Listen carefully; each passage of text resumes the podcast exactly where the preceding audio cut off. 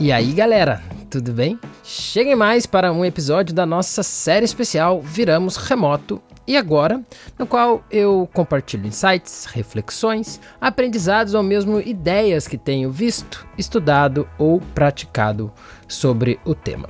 Tudo isso a partir da perspectiva do design organizacional para ajudar as organizações a lidarem com esse contexto de hoje e, quem sabe, até fortalecer essa prática daqui em diante.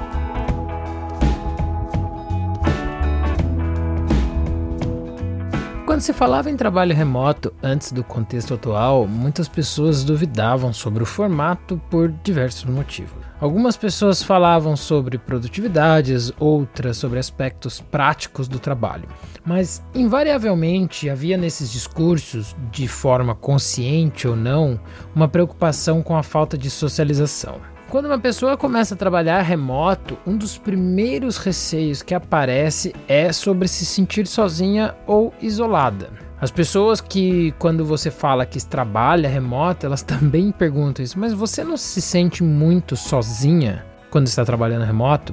Sejamos sinceros, quem não gosta do, do espaço do café, quem não gosta daquela saída para o almoço ou mesmo do papo furado nas mesas durante o trabalho, não é mesmo? Não é à toa que muitos dos trabalhos voltados para engajamento e cultura estão diretamente relacionados com o ambiente de trabalho e as formas de socialização. Uma coisa é você trabalhar como um colega de trabalho e outra é você trabalhar como uma amiga, né, ao seu lado. Mas, apesar de parecer no primeiro momento que o remoto vai isolar socialmente as pessoas, posso garantir que há mecanismos ah, muito simples que criam ambientes muito mais sociáveis do que se imagina.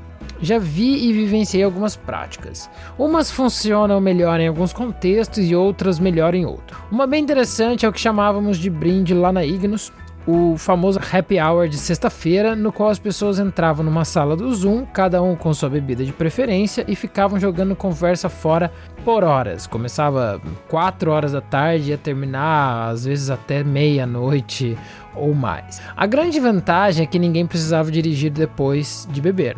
Tínhamos também diferentes canais no nosso Slack com temas específicos que surgiam e se desfaziam conforme o interesse das pessoas. Tinha canal sobre alimentação, que se falava basicamente sobre cerveja, tinha canal sobre diversidade, tinha canal sobre leituras, sobre jogos, sobre filmes, sobre programação, sobre futebol e por aí vai de futebol, inclusive, é, se falava também de outros esportes, e na época da Copa chegou a ser o segundo canal com mais movimentado, com maior número de mensagens na empresa.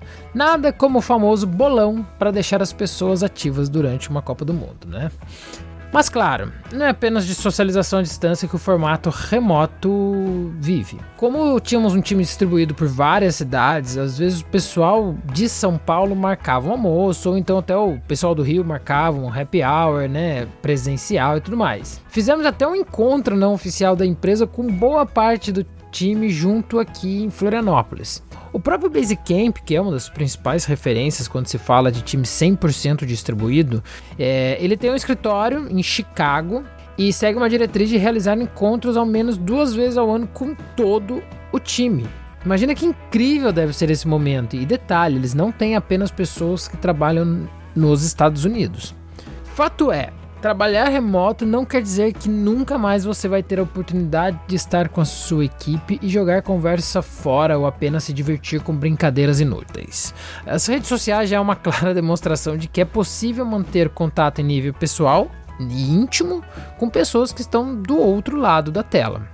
Por hora, infelizmente, estamos é, privados desse contato pessoal direto, mas é agora que os mecanismos de socializações digitais devem ser reforçados. Não apenas esperar que as pessoas criem um grupo no WhatsApp para falar besteira. É hora de incentivar, colocar isso dentro da empresa. Líder, crie você esses momentos e espaços para o lazer e a socialização. Crie um canal sobre Big Brother e comece a comentar por lá. O trabalho, mesmo que remoto, já possui muita carga mental. Então, que dá dar uma aliviada e trazer um pouco de vida para ele.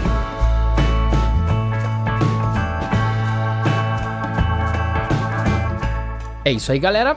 Fiquem antenados que qualquer hora pinta um episódio aí para você ouvir. Dúvidas, perguntas e sugestões já sabem onde me encontrar. Até a próxima, valeu!